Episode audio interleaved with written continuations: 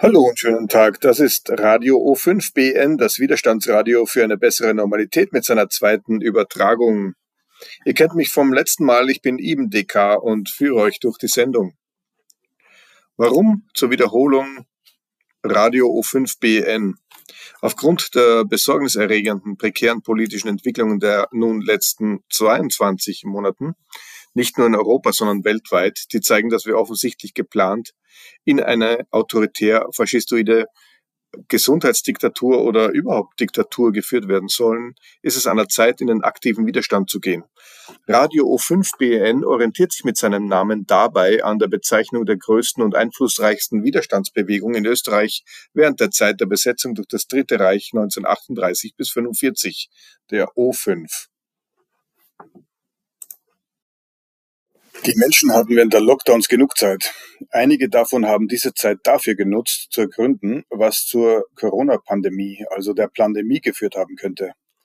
Diese Menschen haben dann oft erkannt, dass die Massenmedien nicht nur versagt haben, sondern von Kopf bis Fuß korrumpiert sind und ganz banal bestochen wurden, zum Zweck, nun als Sprachrohre der jeweiligen Regierungen zu dienen. Einige, die sich von der 24-7 Staatspropaganda nicht haben einschüchtern lassen, haben mittlerweile von Gustave Le Bon und Edward Bernays gehört, von Massenpsychologie gelesen und den Methoden der Propaganda. Unweigerlich haben so sensibilisierte Menschen dann beobachten können, wie von einem Tag auf den anderen die vorgeblich schlimmste Pandemie aller Zeiten vergessen war und einige Leute blau-gelbe Fähnchen schwenkten und vorbehaltslos beim Putin- und Russland-Bashing mitmachten und sich nicht entblödeten russische Bürger und russische Einrichtungen in unseren Breiten zu beschimpfen und zu bedrohen. Zuerst waren die Ungeimpften das Ziel aggressiver Rhetorik, Drohungen und Diffamierungen, vor allem der Linksfaschisten oder der Mitläufer. Nun, von einem Tag auf den anderen, fand man ein neues Ziel, und zwar alles Russische. Zuerst dachten wir von Radio 5 BN, dass die erste Übertragung wohl auch die letzte sein würde, da die Menschen dem Corona-Maßnahmenwahnsinn ein Ende setzen werden und alles wieder rasch zur gewohnten Normalität zurückkehren werde. Einfach deshalb, weil wir davon ausgingen, dass alle Menschen wohl den Drang hätten, ein freies, selbstbestimmtes Leben führen zu wollen.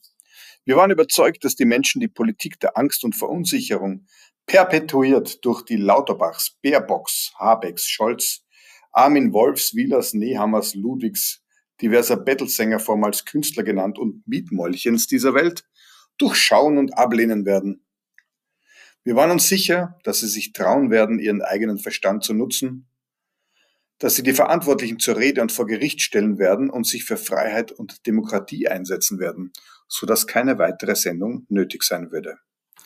Was für ein Irrtum, weit gefehlt. Der Wahnsinn geht weiter und in den nächsten Runden sehr verwundert hat die O5-BN-Redaktion, wie es gelingen konnte, von einem Tag auf den anderen die nächste Sau nach der Corona-Pandemie in Form des Russland-Ukraine-Konflikts nahtlos und von einem Tag auf den anderen durch das Dorf zu treiben.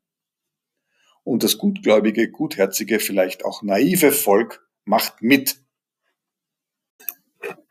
Wir sind nun aufgerufen, bei diesem gefährlichen Spiel nicht mitzumachen. Wir dürfen die Kriegstreiberei und die Kriegshetze auf keinen Fall unterstützen. Was heißt das für jeden Einzelnen von uns? Hört euch die Ausführungen des Schweizer Historikers Daniele Ganser zum Ukraine-Konflikt und zu globalen Regimewechseln an.